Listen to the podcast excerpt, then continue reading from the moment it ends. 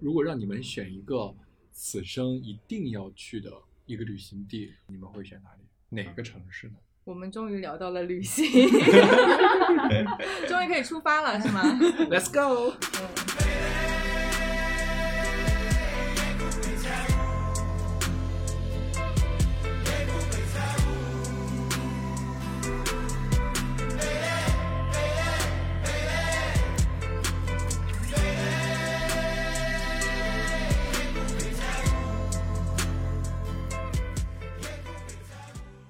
我有一个愿望没有完成，一个是不是不止一个，一个嗯看极光，还有一个追豹子。追豹子，嗯，是要去拍极极致糖浆的广为告什吗？么追我？如果要必须选一个，我就想去野生动物园，然后是那种动物都是自由的，我是在笼子里不自由的我是在笼子里的那种。现在就有呀，哪个啊对呀、呀、就是他们那种野生就是这样的。嗯不是，现在其实有那种动物园，就是非洲有那种地方，你是自由的，他 也是自由的，是自由的真的 是这样。那我是不是就真的自由因为了？我有朋友在那边，就是一个比较奢华的旅行，在南非吧，好像是，嗯就是大草原上，然后一个大树下面，人家给你撑一个长桌，然后法式的下午茶，嗯，然后旁边有那种长颈鹿过来这种，但是整个那个区域可能是相对安全的，没有那种顶级的掠食者的。对对对，但我会喜欢去看顶级的猎食者。那你去北京动物园那边都有这种。对呀、那老虎把那女的吃了，可野生动物园都有这种的。不是，它那个其实还是有距离的，而且它们野生的就没有，就在动物园里面很多都丧丧失了野性，根本看不到它们奔跑的姿势。哦去那个长隆的时候，不是说是什么野生动物园吗？嗯那些野生动物都隔了一条沟，嗯，然后在里边活动，追着你跑。哎，现在国内有那种开一个小车进去，它养的不是那种猛禽，嗯，不是不是不是那种猛兽，嗯而是有像什么鸵鸟呀什么的，哦你就可以给它投食，它离你很近，它把它会舔你的脸这种。有我之前去过新加坡的夜间动物园，它就很神奇。我到现在我也我也没仔细研究那个是怎么创造出来的。嗯，就是它只在夜间开放，所以它叫夜间哎，我听动物园。说过这个。对，然后就是你坐一个那种游览车，那个游览车是完全通透的那种，就是有个顶儿的。然后你进进过去之后，它就是左右两边像好像是有一条水沟一样，但那个水沟就是一个就是一个草沟，我能看到那个豹子离我就两三米远，嗯，就这种的，嗯哎，它如很果是神奇夜间的话，是里面有灯吗？有灯的。啊，就什么火烈鸟啊，然后呃，这个狮子、老虎都呃，全员只有一只老虎是在假山里面，它有一个玻璃的，其他全都是自由的，嗯那些动物好辛苦啊，还挺神奇的。白天不睡觉，晚上也不睡觉。我之前有看过一个纪录片，就是一些救助野生动物的他们那些志愿者，嗯，当时我就还挺向往这种工作的。嗯，现在还在招、现在也有。啊嗯，但是者抖音上有我我那个时候就是去了四川的大熊猫基地地之后，我就爱上了大熊猫嘛，然后我就看，我就在，因为我当时看的时候离得很远，就眼馋都解不了的那种，所以我就当当晚回来之后，我就在家刷小红书、刷抖音、刷大熊猫的视频，我就看到了很多就饲养员他们会定期的。就就他们就像起居就照顾一个保姆，那是事业单位吧？应该。对，然后我还真的去查了，就像这种熊猫的饲养员，他的呃资历要求是很严格的。我现在已经这辈子已经没有机会了。嗯，下辈子吧。嗯，没有啊，你到达一定的层级之后会被邀请我被邀请去做演讲。去参观，就可以去触摸它们，但那也只是触摸，他们很多对你到一定量级之后，他还会送你一个大熊猫，可能吧。不太可能，那你还不如除非你把你国们家家元首。除非你你把你们家的那个小白，不是那个叫啥，那长特像大熊猫那个狗染成那大熊猫，那叫啥狗？松狮松狮。那你还不如就是去四川那些深山野林，你看能不能遇到呢。野的大熊猫会吃人的。真假的？哇，嗯，现在没有野的大熊猫，他们咬合肌巨厉害。对，一巴掌给你拍晕。嗯，哦，张姐，张姐呢？呃，比较想去亚马逊，哦，你不怕被那个蟒蛇对啊，巨蟒怕吞到肚子里啊？就是里面都不只是巨蟒，各种各样的生猛的，而且长都特大，只要一说是亚马逊来动物，长都特肥，就是很害怕。你们就提起来这个词儿，你们都很害怕，我也很害怕。冒险。但是就真的，如果能保证自己安全的情况下，就就真的很想去。就是觉得那个是巅峰级的体验。哎，那其实我的野生动物园跟你那个概念有点相似。嗯其实我也就是想要去这种原生态的嗯，嗯，啊，对，原始森林之所以，你那个不要不应该叫动物园，啊，是的，对，那个不是动物园。去非洲大草原，嗯，主要是那个是很刺激的，我觉得。但是刺激一定要在建立在你的生命安全有所危险才会刺激，如果完全安全的话就没有那种刺激。对。我的话，如果一定要就是只能去一个地方的话，我就特别想去大草原，又去我们三个都是去大草原。我去的是那种，它不是就是我是哦偏向于内蒙古那种哦蒙古的辽阔的。辽阔的草原，可以骑马，因为我特别喜欢骑马。你不说怎么去找咪咪啊？然后还有那个可以吃肉，嗯，可以喝那种酒，就是很原生态的当地的这种。对，喝喝酒，然后住那种蒙古包，然后吃肉嗯，然后出门就可以骑上马。嗯奔跑，在草原里边打滚，好想去。嗯我我也去过，但现实好像不是这样的，就是你很难能够找到那种在蒙古包里吃完出去就能骑马的那种地方。嗯我当时去蒙内蒙古哪个城市，就是参加婚礼那次，嗯，它是有蒙古包，然后吃奶酒啊，各种奶制品特别好吃。嗯，出门就是沙漠，嗯然后在沙漠上开那个大的吉普越野，然后颠来颠去，很爽。对，我记，我我突然间想到，我有一个梦想，就是特别想养一匹马。哦，我也，我特别喜欢马，特别喜欢马。我有一段时间，我的那个梦想就是我希望我可以会骑射，哦，哈就那策马变头很难很难。很帅，咻！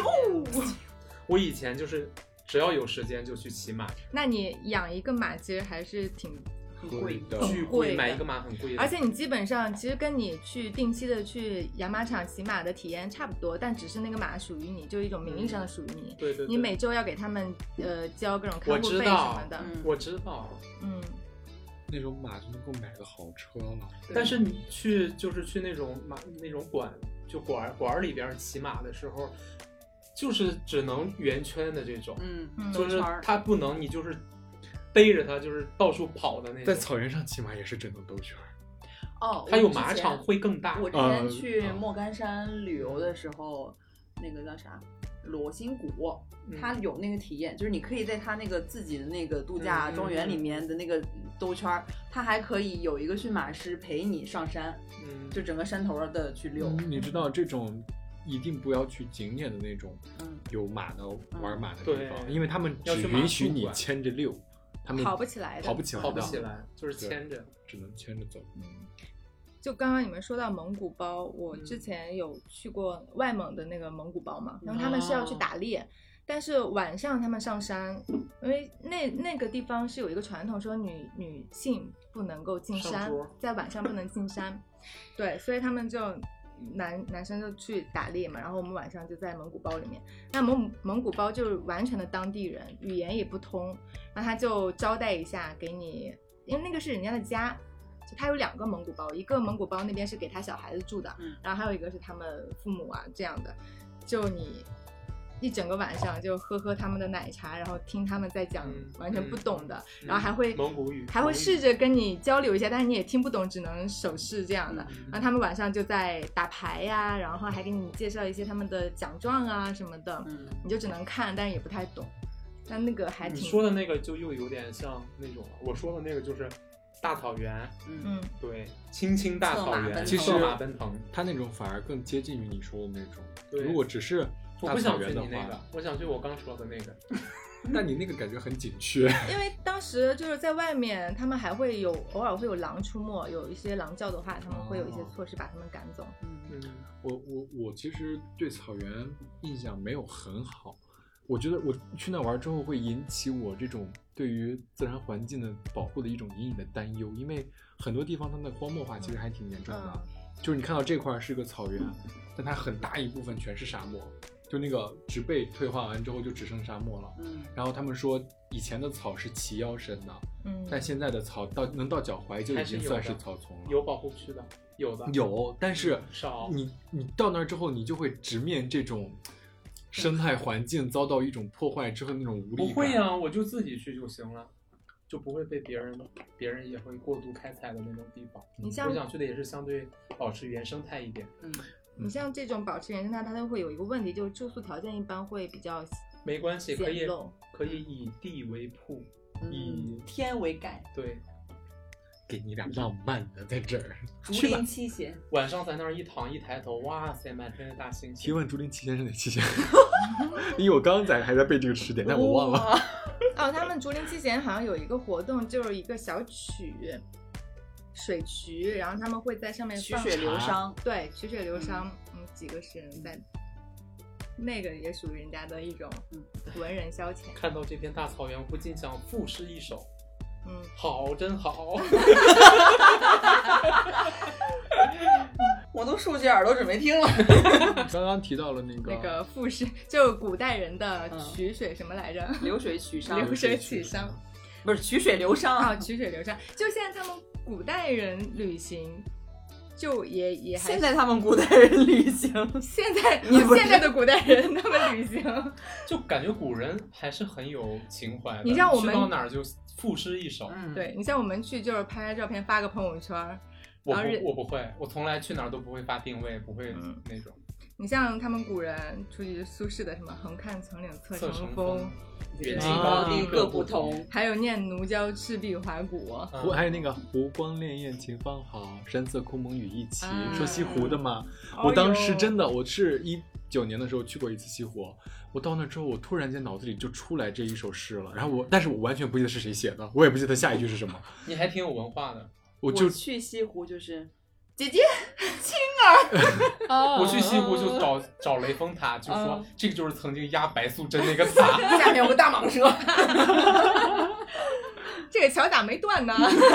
哦，断桥，对对对对对对，我也我也好奇过，我说断断桥桥是怎么个断断桥法？残雪，啊，我还查到一个，就是古代人旅行嘛，最初的旅行者，就大家印象里马可波罗，啊，马可波罗游记，还有徐霞客，嗯，我我之前最早其实知道那个是秦始皇，因为我嗯去过，他去过我们那儿的泰山，嗯还有那个威海的城山头，嗯，都有秦始皇的雕像，就是他秦始皇曾经到了那儿。我就在想秦代哎，公元前二二一年的的时候，他们是怎么从那个地方走到这个地方来？我真的好好好奇啊！哎，有一个有一个古代的文人叫谢灵运，他就嗯很喜欢旅行，而且他会带很多仆人的。然后那个时候就会遇到很多难走的山路、森林，他就直接就地开山伐木，然后砍、啊就砍秃了很多林子，就当地太守还以为来了一帮大盗，后面知道是他来游玩了，就这就是最早的旅游开发。这是最早的破坏环境。没有，这是最早的鲁迅说的，世界上本没有路，人人多了不，谢灵运走了就有了路。他还发明了一个运动鞋，户外运动鞋，叫谢公屐，那是驴还是鸡？鸡？屐屐木木屐的屐屐，对。李白还安利过。嗯。一首诗，一一句诗叫“脚着谢公屐，身登青云梯。嗯，啊，青云梯，其实我就想，真的是最好奇的就是古人这个游玩他们的通行。嗯。你像徐霞客，全国那么多地方，他马车呀，但是他怎么知道哪条路去往哪儿、啊？对他只知道往南走、往东走、往西北走。有方向的，”。那有还是有一些地图的吧？有方向有地图的你。像《山海经》是不是就有一个大地图啊？他就去各啊，种不同地的地方的神兽。对，嗯嗯，有地图山海经。哎呦，但是说实话，这么大的地方，你有一个地图，其实其实想想就是一个轮回，跟我们现在没有什么太大区别。哦，还有技术升级，因为之前古人他基本上出门，除非是那种名人啊什么的，你如果普通人出来，他跟家里是完全断了音讯的。对，嗯就你一出来都不知道你何年何月能回来。嗯，之前看过一个什么古客死他乡嘛。对，很多他出去几年，可能十几年之后又回来了，然后他的老呃他的母亲啊什么的，对呀、都就像就不知道这个人是死是活，但是他们当时可以寄家书嘛，鸽子嘛，对，飞鸽传传书嘛嗯，说实话，飞鸽传书在我这也是个谜，我至真的今不知道。鸽子训练有素啊。我知道，但是那个时候它是怎么训练的呢？你想，我听说的训练方式，因为有一种鸽子叫信鸽，信鸽是记录的。我知道，那这种训练方式是，它是要从这儿，然后带着那个鸽子到那儿，然后再让那个鸽子凭自己的气味啊什么其他的各种感官再飞回来，对，对吧？对然后养成这样一种习惯，它才能够飞来飞去的。就只能一个目的地跟一个出发地。，对，就只能这样。所以我就特别好奇，那个飞鸽传书这些真的很离谱。这种就只能用于一些但是这会有一个问题，他去训练鸽子的第一趟，他怎么给家里报信？这普通人基本上是没办法用训练有素的啊，但是他呃鸽子出来的第一趟，就鸽子还没有被训练，就是这是一个产业。嗯，他是训练好了再去做。真厉害你说跟现在手机有区别吗？我们去现在手机是有呀信息是一样的。手手机但是是谁都过程不能用，一样啊，手机是更时间也快的呀不一样呀，消耗的时间也不一样呀。嗯，那个时候人可能会话少一点。这信鸽里边就一个字“安好然 后谁安好呀？让我想起了那个《非诚非诚勿扰》里面那个葛优跟呃那女的叫舒淇，就是之前还会长篇大论说什么呃什么极乐平安，最后就是一个安安一个妥。哦。刚刚那个还没说完呢，怎么扯出这么远来？嗯”，还你还没说呢。对，就是我最想去的地方啊，嗯，我我觉得会是纽约。纽约，对，因为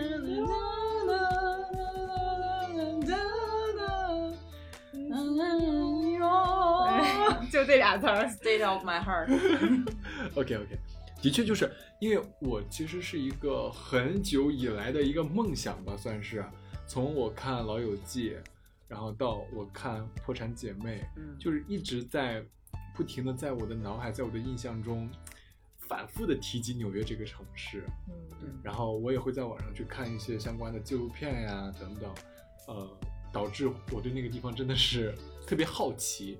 至于去了会怎么样，我也不清楚，但我就想去看看。去了可能会被遣返。我还以为说会被枪杀呢。像乌迪安伦就就很很喜欢拍一些各个地方的，嗯嗯，然后他的纽约纽约约的一个下雨天，嗯，还有午夜巴黎，午夜巴塞罗那，啊，对嗯，很多都是以地方为主题。OK，这个想去的地方聊完之后，我们再聊一下我们的旅行的经历吧。你们都去过哪儿啊？或者说你们在有没有什么印象特别深刻的在某一个地方的旅行的经历？我第一次出境嗯是大三的时候，我二十岁的生日，嗯因为是二十嘛，就会觉得好像是你人生的新篇章。就十八对我来讲是一个很重要的，对谁来讲都很重要你大三的时候才二十，啊。对啊，我怎么都二十二了？你大三咋可能？哦，对，就二十啊。啊我大一十八，对啊，啊？我还复读了一年，不然我十七就上大学了。我是我是十七上的大学，啊，那你们是上我就刚过完二十一岁就毕业生日了，二十二、二十一、二对，十二就二十一毕业了。有事吗？而且我们没有六年级哈，没有六年级，没有六年级啊，就赶上这个好时候了。对嗯，最后一批。对哦，原来你们没有六年级啊！嗯因为我们是神童，你们好老级了啊。。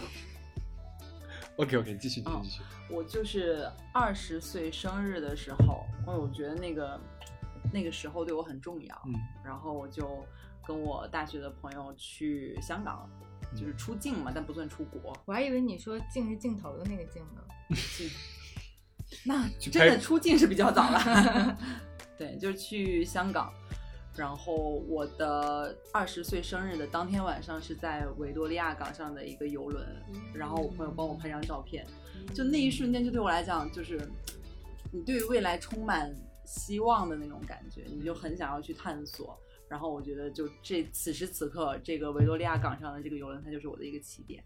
那天下午的时候，我去了浅水滩、浅浅水湾，然后在那个沙滩上，就后面全是那些豪宅嘛，嗯，我就觉得哇，有一天我可以在这儿有一个豪宅。然后想着想着，嗯，这个豪宅好像采光没有很好，那个豪宅的树有点多，会不会有蛇？就是开始嫌弃了。然后想着想着，嗯，自己想太多了。在香港一百多平就是豪宅，哎，嗯，在我们老家两三百平都不够住。大户人家，太野。我印象比较深刻的是之前去布达佩斯，就我就在那待了两天。等一下，等一下，嗯恕我无知，布达佩斯是哪儿？布达佩斯是匈牙利，哦，然后它其实是布达跟佩斯两个城市布，达佩斯大饭店，嗯，哦但其实那个跟这个地方没关系没什么关系。对，它布达跟佩斯两个城市，而它整个地方其实蛮小的。一开始我们还在查怎么买它的那个呃票，就交通工具的票，后面发现根本用不到。那你步行走两步就到。对你步行，我就那一个桥连接布达跟佩斯中间的那个链子桥嘛。我跟我朋友们来回就一天，来回走了三趟，就回想那个城市。对，然后我印象很深的是，它那边会有大雾，就每到傍晚的时候会降雾，降的特别浓。然后我刚好类似五毒，对，刚好那个时候我跟我朋友是准备游完之后，然后回到我们就桥的对面，我们的酒店，然后就整在走在桥上的时候，我突然发现，哎，对面怎么都是黑的呀？嗯因为对面都是灯火通明，两个桥两两岸也不远嘛，你应该看到对岸都是灯火通明的吧？嗯结果就是完全一片黑。我还跟我朋友说，是不是停电了呀？怎么回事儿？完全是黑的。后面在四周一看，全都是雾。你基本上，因为它桥离水面很近，嗯，看不到水面，整个人都是在一堆那个迷的雾里面，嗯然后瞬间就还挺迷幻的，我就很享受那个感觉。但我朋友有点害怕，快走快走快走，嗯就一直我就是那个瞬间，我还觉得挺奇妙的。你想要体验这个瞬间，可以去天津，经常有这种雾，你看不到前面那那辆车。然后还有一个就是刚好那一天我买了一个羊皮的手套，就戴着嘛。然后回到酒店之后，我发现手套丢了，丢了一只。我说这个也还挺喜欢的，我实在就是有点不太舍得。我说我出去找找吧。其实现在想想还挺危险的。我朋友说你别去了，大晚上的。我说我还是去吧。然后我就自己下去，然后就开始沿着那个路又再次往那个桥上走，还是那种雾。我就因为我可能还是想要去再走一遍那个桥，然后我就过去了，就。在那个桥走到快中间的时候，我就看到那个桥的梁，就那个矮梁上面，孤零零的放着一个手套，就是我的那个手套。嗯，你真是你还是挺幸运的，就从来没有那个过。嗯，其实还是还是有一些安全隐患，对但是嗯，留下的记忆是挺美好的。就是，嗯，确实，我旅行印象比较深的一次就是在那个吐鲁番，嗯、然后在吐鲁番，然后当时给我印象最深刻的就是开着车，然后特别辽阔，路嗯。特别宽，没人，然后车停下来，旁边就是那个哈密瓜地，全都是那种农户把好的卖售卖的，嗯，就是已经摘走了，地里边就是不要的，啊然后你就从地里边拿俩哈密瓜这样砰一对，然后掰开就开始吃，就跟那个猪八戒在西瓜在西瓜地里面吃西瓜一样，而且特别甜，就是你随手拿一个就特别好吃。吐鲁番的那个西瓜，不是有一个说法吗？说你如果想就是。新疆是有一个监狱，它是重刑犯的监狱，是吗？你去那边可以吃到最甜的哈密瓜。说不是，他们是这样说的，啊说说你犯什么重罪嘛？他说恭喜你可以吃到最甜的哈密瓜了，嗯，就这样一个小段子。然后当时就感觉一一开始就不了解嘛，就对新疆其实还是很陌生的，有很多有一些偏见呀什么的。然后去完之后就发现，在吐鲁番大概三五万吧就能买一个别墅，哈，这个别墅建造的非常好，三三四层，然后带一个大院子，大概四万多块钱。然后吐鲁番那就是吐鲁番那边的原住民吧，也不是说原住民，就反正也是个市啊，嗯就人家那个那边的人民就是，呃，吃完饭然后就开始一起在院子里跳舞，然后对他们就你要跑很远才能看见一个小商店，你可以去买点东西啊什么的，但是他们生活的都感觉特别开心。就是你想在内地的话，很少会有说咱们吃完饭全体啊，就从老到小，全体人都跟着音乐去跳舞，这个是在内地没有体验过的风情。然后在吐鲁番的时候，那些人就是那些他们当地的那些人，就是不管你会不会跳，都跳，就是都跳对，都一起跳舞嗯。然后他们会放音乐，然后我当时是我是汉族过去的嘛，嗯，就是我其实看见之后会多少有点拘谨。拘谨，然后他们就会带着拉着我一起去跳舞，我我就觉得这个还是一个很有当地特嗯，色。是的，就是你理想中的嗯旅行的样子嘛。嗯，我我我体验过这种，就是吃完饭拉着跳舞，是大学的时候有一帮 非洲的朋友，真的是，就是呃，就是有一个饭局上一块儿吃饭，嗯。就在餐厅里面，然后也是一个非洲人开的一个餐厅在天津，然后呃去他那店里吃饭的基本上也都是非洲人，嗯。但是对那些非洲留学生吧来我们学校的，就是吃完之后边吃边跳，边喝边跳，然后全场人都在跳，所有人都在跳。嗯，我觉得这就是民族基因传的统。确，对你像我们在上海去过的那些酒吧，嗯里面跳的最曼妙的那永远都是一些黑人，他们的嗯节奏、他们的律动都完美的卡到那个音乐的点因优。势。对，嗯哦，我记得有一次在上海的那个新天地嗯旁边，他们搭了一个小台子，上面有一些乐队什么在演出，也是很嗨的。然后上面的表演者还在跟下面互动，然后嗨起来怎么样的，就这样。然后下面就大概有二三十个人吧，然后我们都在看。其实我能看出来，每个人其实都是跃跃欲试。但是又放不开去跳，所以就看到上面就是一直在尽量的带节奏，但是下面就在那里嗯有点想晃，又晃不起来，对。就没有办法达到那个效果。我记得当时有一个特别搞笑的一个，就是当时我们有一个开车的司机是本地人，嗯嗯，然后本地的那个人他就是有点谢顶，你你知道新疆人的那个毛发很旺盛，嗯但是有容易谢顶，然后戴一个眼镜就感觉很沉闷啊那种哈。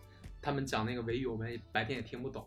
然后那天晚上大大家就一起吃完饭，嗯，那个司机就谢顶的那个 司机，就直接开始跟着音乐一起跳舞，并且跳得非常好。我当时一下就感觉，天哪，这就是反差感。对，非常反差。就一个普通人，然后就有这种舞蹈的这种天赋。嗯感觉他们在跳舞都在发光的一样。嗯，是的，那些维族的女孩儿就各种转呀，跳那种跳那种舞，还是蛮有那种别不一样的那种民族特色。嗯，真好，对，羡慕，好想去。被他说的，好想去一次新疆，是的因，为像我们这种，而且新疆，你知道吗？你去新疆的话，不是说羊肉串儿、羊肉串儿、烧烤呀啥的，嗯新疆没有说羊肉串儿，统一都叫肉串儿。而且新疆的肉串儿的羊肉没有一点羊味儿，就是那个羊膻味儿，跟我们吃到的不一样，香甜味儿。就是很好吃，就现给你烤嗯大块的那种。然后还有，就是我当时去新疆是先在那个乌鲁木齐，乌鲁木齐的大街小巷飘的都是那种各种味道的那种烤馕的味道。嗯啊，烤馕的的味道道，对，然后就是整条街都会飘那个味儿，就有点像这个这个好像在其他地方，比如说上海，可能有些季节它有这个香味儿吧，花香味儿，嗯。就那个感觉。然后晚上去酒吧，晚上去酒吧，它有一条有有一个相当于小广场，也是类似酒吧街的地方。嗯你去了之后，你会发现新疆的年轻人就是那种什么年轻的维族小伙和维族姑娘的时候，你会发现真的是有种族优势，他们真的是长得确实是好看的，对，确实好看。而且我们的酒吧可能就是喝酒啊，大家一起蹦迪啊，他们的酒吧是整个酒吧的人一起排成一个长龙，一起跳舞，就非常有节奏，就是跟你一起跳舞，带着你一起跳，非常热情好客。成功被你安利到了。嗯，有机会可以去。嗯呼伦敦团建去一下吧。可以 啊，现在呼伦吞团建已经两个项目了，一个是冲浪冲冲浪，一个是新疆。我印象比较深刻的是我小时候十四岁还是十五岁的时候，跟我妈去了一趟韩国。嗯印象深刻呢，并不是因为韩国有什么好吃的呀，有什么什么景儿怎么怎么样，其实我觉得大同小异。嗯印象比较深刻的是我的经历，就是语言不通嘛。嗯那个时候我其实又恰巧在上那种英语的补习班，哎，咱就说到了一个实践的地方了，咱就是要大练特练一下。然哎后呦，你的英语怎么讲的这么好，一点儿听不出来口音？你是本地的吧？啊 本地不应该讲韩语吗？桑米达。啊 那你他得去纽约，就是本地的了。不是，重点是呢，咱这个英语吧，咱就是一瓶子不满半瓶子晃荡。到那儿之后，那不是张杰吗？半瓶儿醋，然后我记得我就逮着一句话可劲儿练，嗯好像还练错了，就是 还说错了，但是印象特别深刻，什么 pardon，然后 do you know where is the toilet 对来，厕所啊，就是就想问他厕所在哪里，但好像不应该这么说。你为什么不直接说 WC？我我他们说国外好像不是 WC 是吧？嗯，对对对，我好像有听，就是当时也有在做攻略了那个时候，然后就可劲儿问，然后就是一直在遭到别人的白眼，就是你他们并没有说特别想让你去他们的饭店里上厕所，哦，我还以为他们听不懂你纯正的英文。呢。然后经常就是，比如说住酒店，然后你就想去呃楼下什么嗯要那个转换器嘛，嗯然后。就是考验你英语水平的时候又到了，你到那儿之后憋了一大顿，就憋出个什么呃，就只能用手去比划，就是你错好词，但是张不开嘴，然后人家就也看不懂你在说些什么，然后最后就把导游拉进来让导游帮我接，就很尴尬，就全部都是这种语言上碰壁的一些，导致我就不太敢张口再说英语了。这是我印象最深刻的，就是也是我唯一一次出国的经历。我我还有一个，我还记得之前跟张姐一起去日本的时候，嗯因为我们去日本是去了三个地儿，嗯，一个大阪，一个京都，最后一个是东京。然后我们去了奈良，你去了，我没去哦，你哦，们去了几天啊？十天，差不多吧。然后当时是去东京，我们自己买的机票嘛，然后下来之后就自己看着地图去到自己订酒店的地方。那一天我们下飞机就七八点了，七八点出了机场之后，我们两个就在机场那儿就 闲聊一下，然后稍微呃稍微磨蹭一下，然后就在那儿看到机场外边的墙上贴了一张纸，上面有一些对对，上面有一些图片，我们就在那里一开始没有注意它上面写的什么，嗯就在那儿看那个图片。后面上面因为它有一些汉字嘛，说这个是杀人，这个是抢劫，然后这个是什么什么，然后呃那是日文啊对是抄袭中文，对，就会比较象形。汉嗯，然后就我们在看到这些的时候，我们才意识到它是通缉令。嗯，然后再看那个图片，就有点心里发毛。我我就拉着张姐我说走吧走吧走吧，我们就走。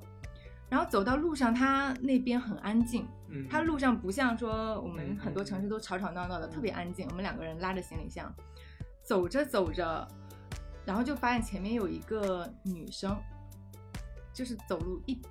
就是一拐一拐的，一嗯开始就觉得只是一个腿脚不方便的，但是因为他一直在我们前面，我们就跟他走了好久的路，日本越看都市传说口就鳖女，对，越看越有点毛，毛有点诡异。然后我们就下意识放慢脚步，想跟他拉开点距离。嗯，然后就看到前面走到了一个三岔口，然后我们就看那个女生是哎往另外一个岔口走了，我心里松了一口气，因为我们是往另外一个岔口走的。所以我们就加快了脚步，就他拐了之后，我们就开始正常的走了，就心里想着啊，他走远了就不怕了。结果我们还没有走到那个路中心的时候，那个女的就拐回来了。哎呀，直接跟我们擦肩而过，当然她是萝卜腿儿吗？就是很就特别明显的那就是脖子一摘一摘的，然后不是说那个日本人他会 O 经常型腿对 O 型腿，但是那个是明显的是不正常的走姿，而且幅度特别大。妈呀！你刚刚讲到从那个拐角出来，我的心都发毛，整个人打了个冷战。这个得结合好几个你刚描述的场景。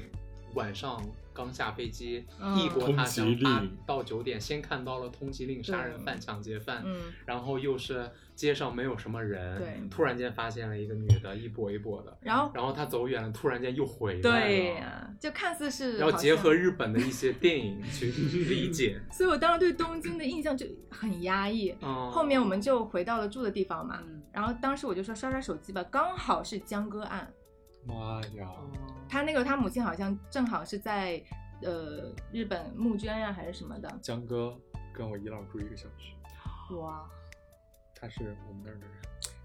就反正刷到一些这种很负面的新闻，我就说别看了，别看了，然后就开始睡。那天晚上我很久没有睡着，我就想着什么时候天亮呀，马上去机机场，我要赶紧回家。哦所以那个就是我对东京的一个印象。就是我们在旅行中，你们有没有特别有纪念意义的一个时刻？特别有纪念意义的，好我好像没有哎。我有一个其实，嗯就是我还是去年去呃青海的时候，嗯我们当地也去的那儿也是有地陪嘛，我爸的一个工人，然后他女儿跟我一般大，然后呢，我们两个都是那种在家里会装那种乖孩子的那种，但私底下就是烟酒都来那种孩子嘛。然后我们两个就是有一次，我们不是住在他家嘛，他家就是特意安设的那种，在吐鲁番可能几层的那种大别墅带院儿的那种，嗯然后我们就晚上大家都睡了之后，然后我们俩就在他们家那个三楼还是二楼的一个阳台，我们俩在这边抽烟边聊天。然后那一刻不算有纪念意义吧，但对我来说其实蛮特殊的，就是两个在家里就是特别乖，然后从来不敢违抗什么家里的一些个命令啊等等那种孩子，然后在深夜的一个时刻得以做自己，然后两个人在那里边抽烟边聊天，这个时刻其实我还印象特别深。嗯我是有，当时上大学的时候有一次跟朋友去看五月天的演唱会，嗯因为我大学在浙江嘛，然后他刚好有一场是在泉州，那个时候是我对五月天最上头的那一段时期，所以我一个同学也是还蛮喜欢他，就问我哎要不要去，我说走吗？走，然后就走了。他说后面他就在网上搜了一些五月天的周边，就发现特别便宜，就是一些勋章啊什么的一套，包括呃明信片呀、这些的。但你平时在一些其他店里面都很难买到嘛。他说我们要不要批发一些这个东西到那边卖？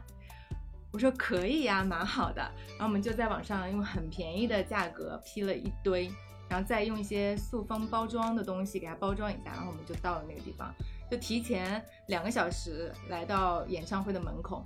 他们有一些专门的，就是那些贩子嘛，他们每一个演唱会都去卖一些周边，但他们可能准备的没有我们那么，就毕竟是五月天的真粉丝嘛，啊，所以我们就一个人拿着一个小盒就摆出来，然后开始就卖，然后 没想到特别快卖完了，基本上半个小时全部卖完了，票价赚回来了吗？上赚回来了，然后还赚了一趟去厦门旅行的钱，就我们等于是两个人一共赚了小两千，就是把所有的消费全都平掉之后赚了两千。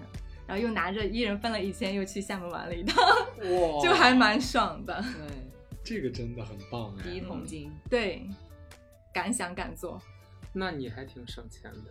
是呀，我记得我那会儿在北京就也是去了一趟香港，嗯那会儿就是很穷，在北京本来就打工，工资也不高，嗯然后就说香港是购物圣地了，怎么怎么样的，然后去了之后就刷爆信用卡，刷了好几万，然后就买了好多有的没的，很舍得，就去那个什么，像像像香港有一个连锁的，像屈臣氏叫什么 Sasa 还是什么？莎莎，莎莎罐罐莎莎，莎莎，然后那个导购就拉着我买这个买那个，光在那个三三花了大概有四五千。哇，你你逛个屈臣氏哦姐，而且而且我纪也念碑了，这是。而且我也不懂那些什么面膜呀，嗯什么我都对护肤品啊什么都不了解，就那个导购就拉着我各种买，说这个都是我们本那个卖什么什么的，就吃准了你耳根子软。你知道，说到购物，其实我当时是和我妈一起去的韩国嘛，嗯然后那个地方不是有免税店，然后还有很多不是免税店的地方，就是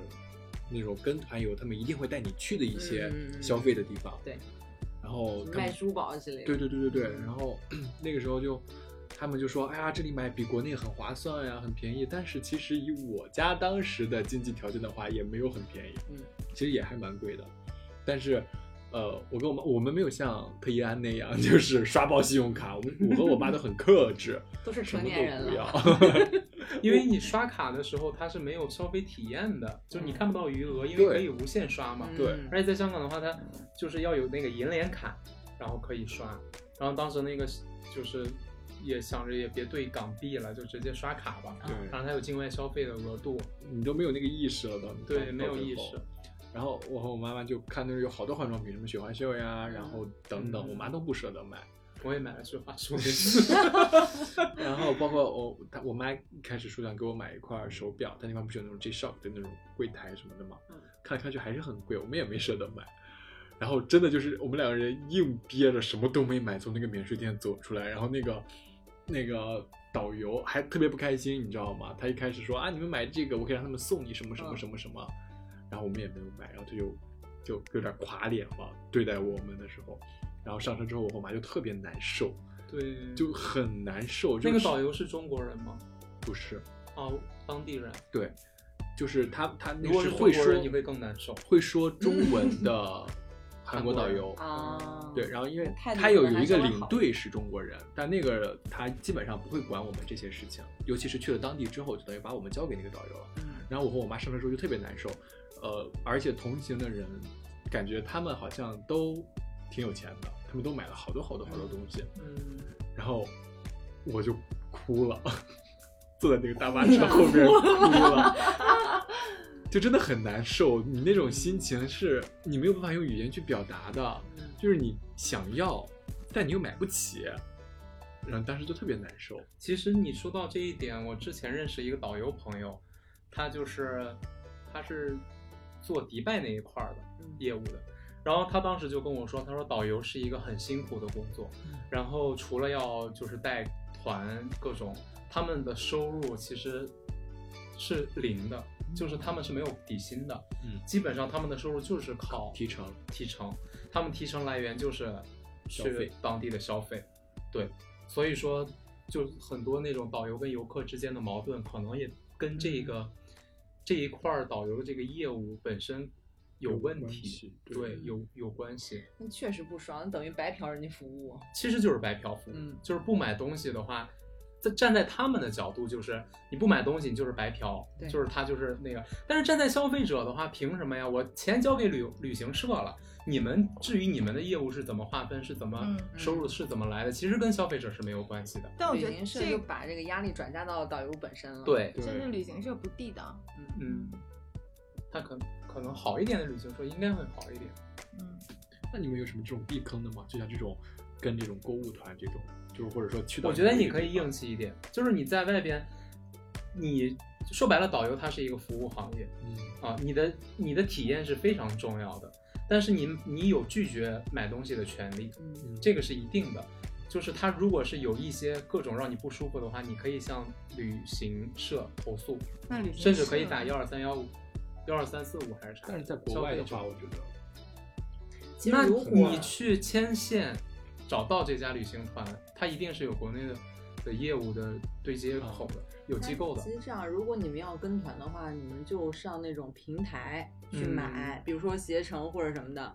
你旅行完之后，你可以去评价，他们会很在意那个评价。哦你看他那个评价下面有没有什么强制消费啊，你就在选择这个团行不行？对，或者现在会更健全一点。呃，就比如说一些团，如果是有消费，他会直接告诉你标明这一项对我们是有这个消费的，然后没有的话是没有的，就是他都会告诉你。如果是说他标了没有，然后又给你有一些什么消费的话，那就不太 OK。其实你知道他们现在都学觉得很聪明，就比如说我们去西安那次，在不是抱团去看兵马俑跟那个华清池嘛，嗯，整个路上整个过程中，他们都没有提及说你们要去购物去购物呀，嗯这些都没有，什么都没有提及到。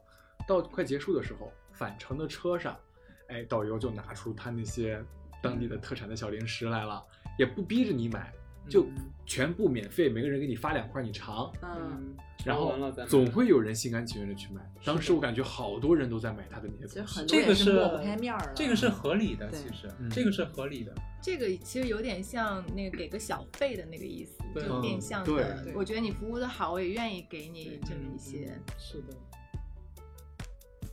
我记得我很早那会儿上大学吧，然后就跟了一个团去四川附近的毕棚沟，然后当时那个导游是个大姐，她就直接说：“弟弟们买点吧，大姐挺不容易的，就带你们玩，我们也没有工资，然后那个就是纯带你们玩了一圈，你们就买点吧。”啊，啊，就这样。但呃，然后他去毕棚沟，他有一个有一个景区，它是专门卖风干牛肉干，啊，很好吃。啊，但最后也没买，试吃了一下。就像那种哎，那个强制强制消费的那一 part，就是刚刚我在讲韩国，就不是哭了嘛，嗯，我妈也哭了。她她站在母亲的角度，可能就是嗯自己的儿子想要这样你就不应该哭，你一哭你妈会觉难得受对，然后他就觉得可能没有那个经济实力，然后来满足可能我的这种欲望，所以我妈也难受，也哭了。嗯，但是那次怎么说呢？为什么说它是有这个纪念意义？就是从那一刻我就下定决心，我要好好学习，可能想要改变这样一种状况，避免这种情形再发生。嗯对，到现在但是我觉得本质上你还是应该转变心态，对，就是按理说是应该像你这样的，对你还是要转变心态，你要，小野他有些时候太顾及别人的想法。，对，但是要是我的话啊，他如果是说我是消费者，他如果是说你给我怎么怎么样，我立马就开始投诉，真的，我立马就会投诉，你只要让我不舒服。那个时候可能因为我太小了吧，这方面我从小就是那样，就是、哦对，就是你不能，你是去花钱的，并不是说我们就很野蛮啊，花钱就是爷，不是这种心态。但是我花钱就出来开心的嘛。你如果是说让我不开心的话，我觉得还是要捍卫自己的权益，因为并这个其实跟你消不消费，跟你什么买不买啊，什么其实我觉得没有太大关系。对你想，你如果是去一个更消费更多的，需要更多钱的，嗯，对你，因为你们俩的立场不一样，是对，所以他总会强制你买很多，但是买不买的自主权还是在你的。学会了。对，你看他总结这个问题，就会说自己要好好学习是自己的问题。那句话叫怎么说的？要勇于指责别人，不要委屈自己。不要反思自己，不要指责别人。如果有错，一定是别人的错。当然了，不然呢？我之前跟我妈出去就跟团，然后逛礼品店嘛，嗯，我妈是那个着急要买，哎呀，你快帮我挑一挑这个手串，那个手串，那哪个珠子好看，我要带一个回去。然后那我说，哎呀，都坑全是假货你呢坑全是你呢假货这个那个的。然后哎呀，你管它假的，挑一个好看的。然后我就这个真的很土呀，那个也不好看哎呀，回去 给你买，回去给你买，就等于那个都不好吃，就是一个路子。哎，你之前跟我讲说你妈出去玩买了锅，买了个锅我的妈呀！我妈买了个五千块钱的锅，我妈跟我爸去买五千块钱的锅，几千块钱的什么乳胶床垫，这个。不是有一阵儿特别火，就是专门骗，就像张杰母亲这种 这种人群的，呃，卖饭食什么玉床、啊。玉枕，就还有一。些酒，自己不是小龙女就别睡什么玉床，小龙女睡绳子，谁还有一个睡玉床，他们玉女心治经驱毒好了他的时候是睡玉床绝情的。花花毒。对，哎呀，OK，那就是说了这么多好的、不好的旅行的体验之后，你们通常会用一种什么样的方式去记录这一次旅行？这个我那一长串的欧洲之旅回来，不会写了个游记吧？不，我就开始第一次尝试做视频，有点像 vlog 一样哦。那、那个时候 vlog 还没有兴起，嗯，我有幸看过，好一般。不，但但是还是它景好看，怎么拍都好看，所以看起来还不错。然后又再配个音乐呀，然后再配个什么字幕呀，就感觉拍出来就能看个百八十遍都不厌的那一种。然后还还有一个是我从那边回来之后会攒他们的机票、门票、各种介绍的，哦还有明信片，以及回来之后把我们拍的照片挑一部分，然后就是去淘宝找一家店给我打印出来，然后我就会给他剪做手账。当时做手账真的很上瘾，嗯只能说你是一个很热爱生活的人。不，我那个时候太闲了，什么事儿都没有，所以 也没有工作，可能 我做手账做通宵哎，那个时候对，就是你这边贴个门票，然后还还做一些推拉的什么那种小的折纸的机关，然后在在旁边用你用笔写一些感触啊之类的，看起来还是蛮有纪念意义的。我也会攒机票、门票这些东西，嗯，但是突然回家之后就往那个小盒里一塞，然后就不管了。但我真的推荐大家可以做手账，如果有精力的话，就还是蛮有意义的。真的，你做那个时候时间过得飞快，而且你完全啊投入在里边，对你还要想一些小巧思怎么去设计啊之类的，真的很有意思。我每一次旅行其实都不咋记录，因为我比较随性，对比较随性都。记录在你胃里了。嗯，这是一个嗯。然后基本上都记录是不住啊，那个就排拉出去了。但是你可以吃到各种各样的美食啊，嗯，然后去那个味道是记记到对，见证当地的风土人情。嗯对我基本上去玩的时候也不怎么会发朋友圈，然后回来之后也没有一个什么记录。嗯，对，就把自己带入到当地的那个去生活。我之前会有一个执念，就是我刻意的不做记录，嗯，因为我觉得这不会是我人生最后一次来这个地儿。我之嗯后我我想来的话，我还会有机会再来。嗯但后来人老了之后啊，就真的记性不好，嗯所以就真的是。嗯我来过这儿。就真的就是，就是像很多时候我跟老欧聊起来那些事儿我都忘了，嗯对嗯，所以就是还是觉得可能拍拍照片，录一下但是你当时当下很开心吗？嗯开心开心的，嗯，而且有时候真的是就记忆力减弱是一个方面，第二就是我们现在不太想发朋友圈，嗯所以你总要有一个仪式或者方式去把它记录下来。证明你来过这个地方。对，其实我刻个字，其实我会 到此一游。嗯，其实我会发一些就是仅对自己可见的朋友圈，啊就是那种比如说这个景儿特别漂亮，单让我觉得纯的记录。对，就是记录。嗯，我妈是一个特别爱拍照的女人，嗯，她拍照不是说啊、你去选好了景儿，对好了人，然后拍那么一张留念，嗯，他是要一模一样的照片，拍一百张那种。哦，然后每次出去拍照，就不管是我和他旅行，我爸和他旅行，包括现在我妹一个三岁两岁的小孩跟他旅行，都会被他的这个爱拍照给折磨疯掉，你知道吗？我妈也是这样，超嗯烦。到最后你都真的你就想骂人，就真的差不多可以了。我妈就嗯这边再来一张，那边明明两个景一模一样，她一定要硬拍出好几好几张照片来。这个你可以有一个方法治他，给他买一个手机内存小一点哦的。哦哦哦哦！我妈从一一几年，一八年吧，好像就是从一八年我妹出生之前换了两部手机，从一五年到一八年换了两部嗯，从一八年到现在换了三部。不不是因为它坏了，只是因为它内存满了，她不停的在换手机，换完手机就买，换手机。他真的很爱拍照，而且他从来不舍得删，他觉得每一张都不一样，你看表情不一样，姿势不一样，景都是一样，就是人不一样，所以她就不舍得删。你像刚老欧说这个这个办法治不了我妈，可以上传云端，不是，他是比如说他就这一个地儿一个动作给他摆拍三十张，嗯，三十张一一直不满意，然后你拍够这三十张可能，然后回头他自己选删到删到剩两张一张，但是那个过程它永远都不会消失。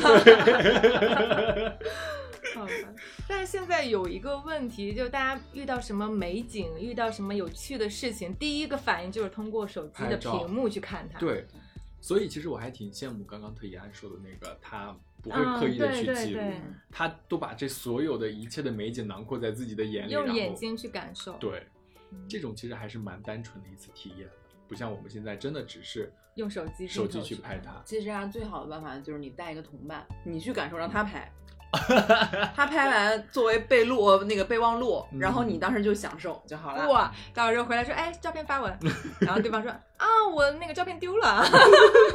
找个听话的。呃，那聊到最后，我们再聊一下关于旅行当中的一些遗憾。就是你去过一个地方，你不可能面面俱到，你不可能你每一件想做的事情都做到。那你在你们这么多的旅行的经历当中，有没有哪一段是让你现在想来说，哎，当时该去做一下，或者是该去尝试一下的？哇，其实之前刚刚不是说到维也纳吗？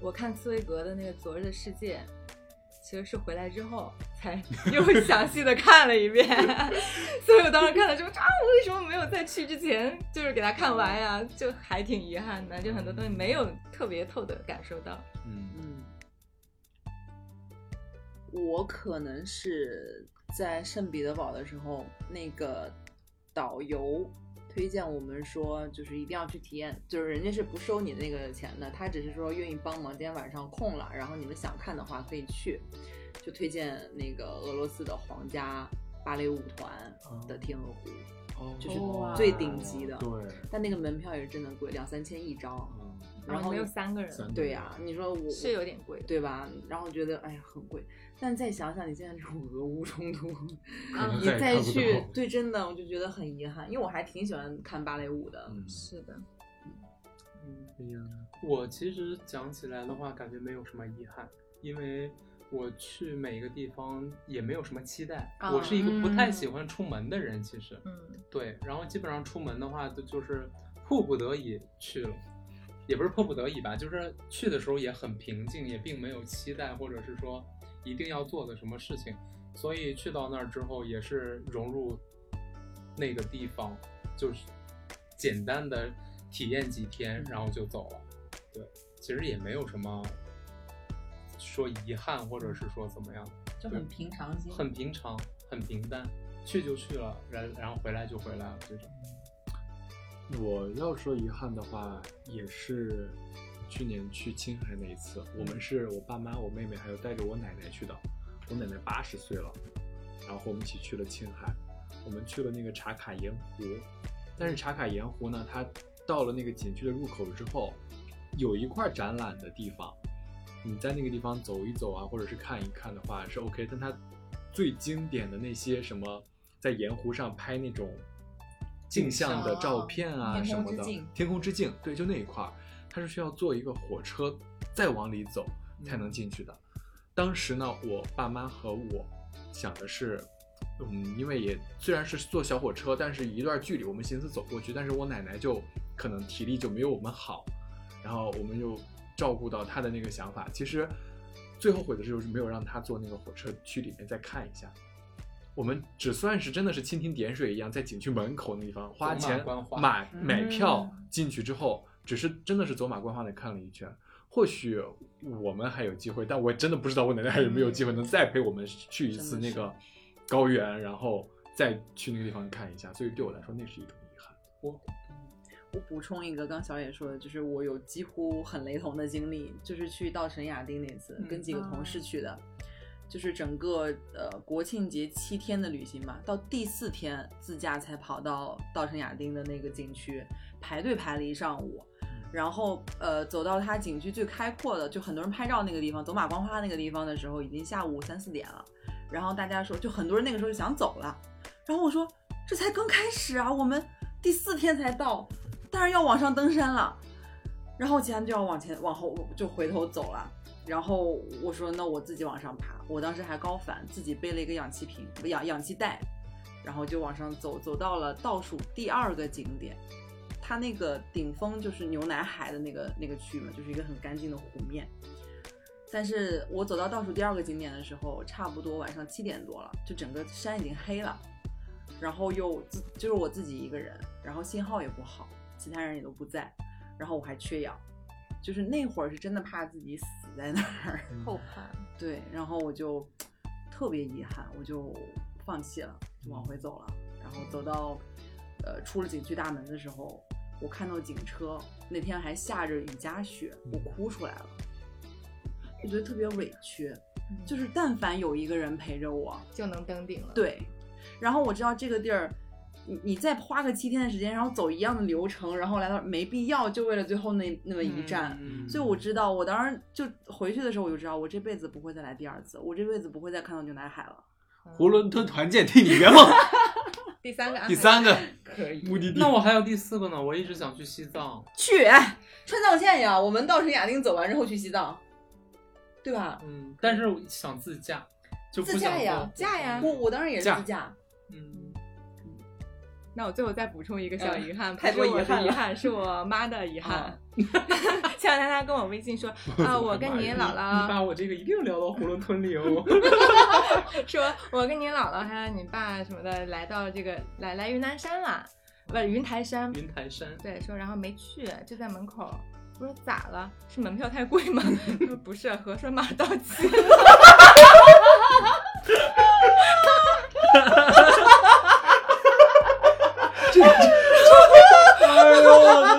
这个真的很好笑哎。你告你告诉阿姨，这个就不要遗憾了，下次做个核酸就能再进去，这个没关系。还是要了解一下当地的防疫政策。哎，真的这两年确实很少出去了啊，就是心里觉得成本太高了。对你知道就是我心里的那个折磨，要做核酸，要想着怎么回来，怎么怎么样。出境还要隔离，嗯，所以就真的消磨了大部分人的出去的这种兴致。对，我本来我还跟段老师约，就是我们俩两周年的那个纪念日，嗯就其实就是今年的呃十二月几，十二月底，嗯，一定要去北欧看极光。当时说的就是无论如何咱们得去。他说好，没问题，咱们去。我说我到时候不工作了，就一定要去，就芬兰，哦，分芬兰看极光。但是现在呢，我们俩一针没打，把这针打完。小心有通过囫囵吞来抓你。哎呦喂！我就是我我要举手，我三针打齐了。哎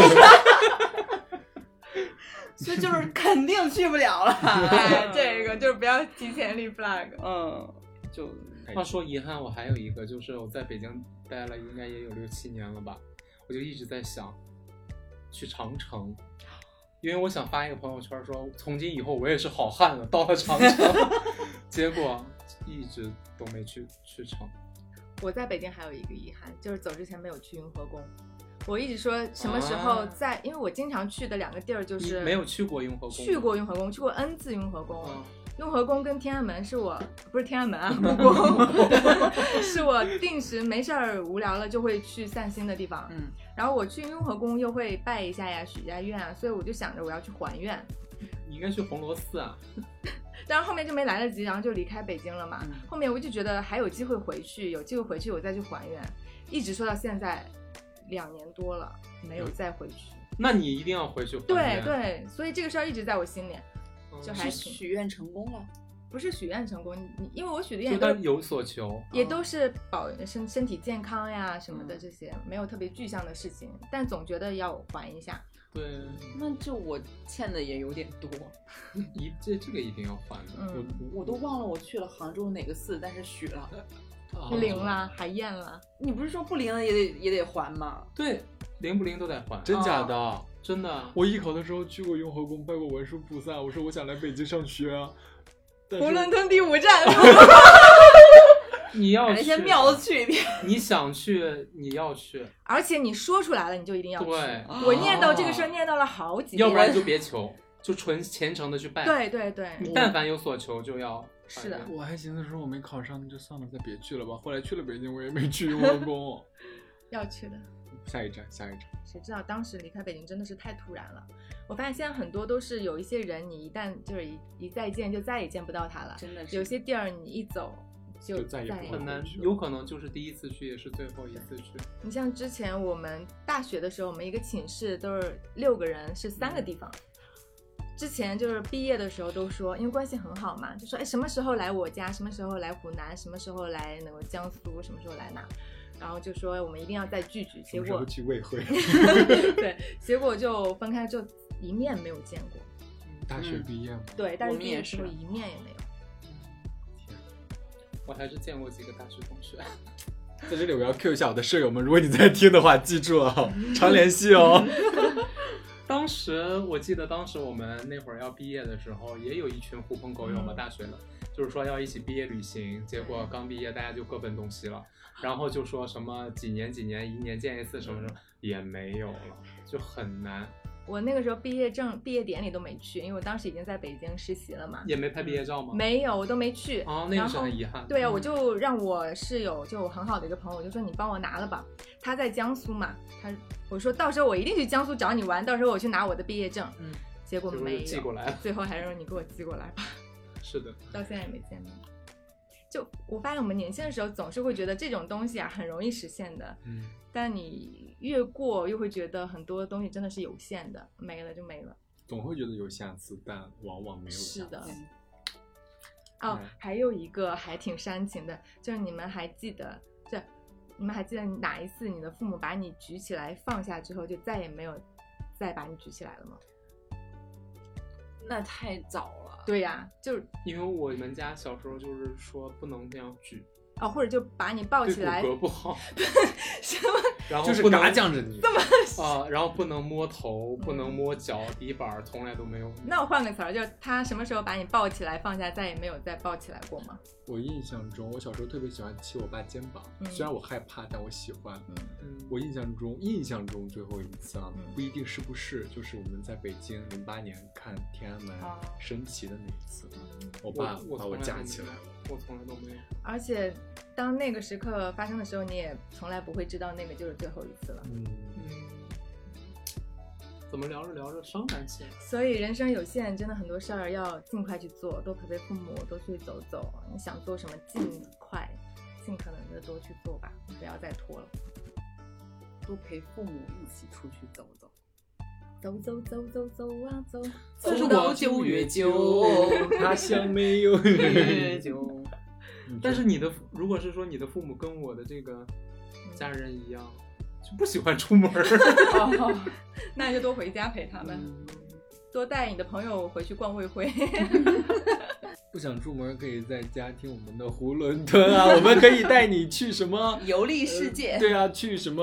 我忘记你们说的那些地方了。就是我是你的眼看世界。我是你的眼。那我们今天的囫囵吞到这里就结束了，我们下期再见，拜拜。拜拜拜。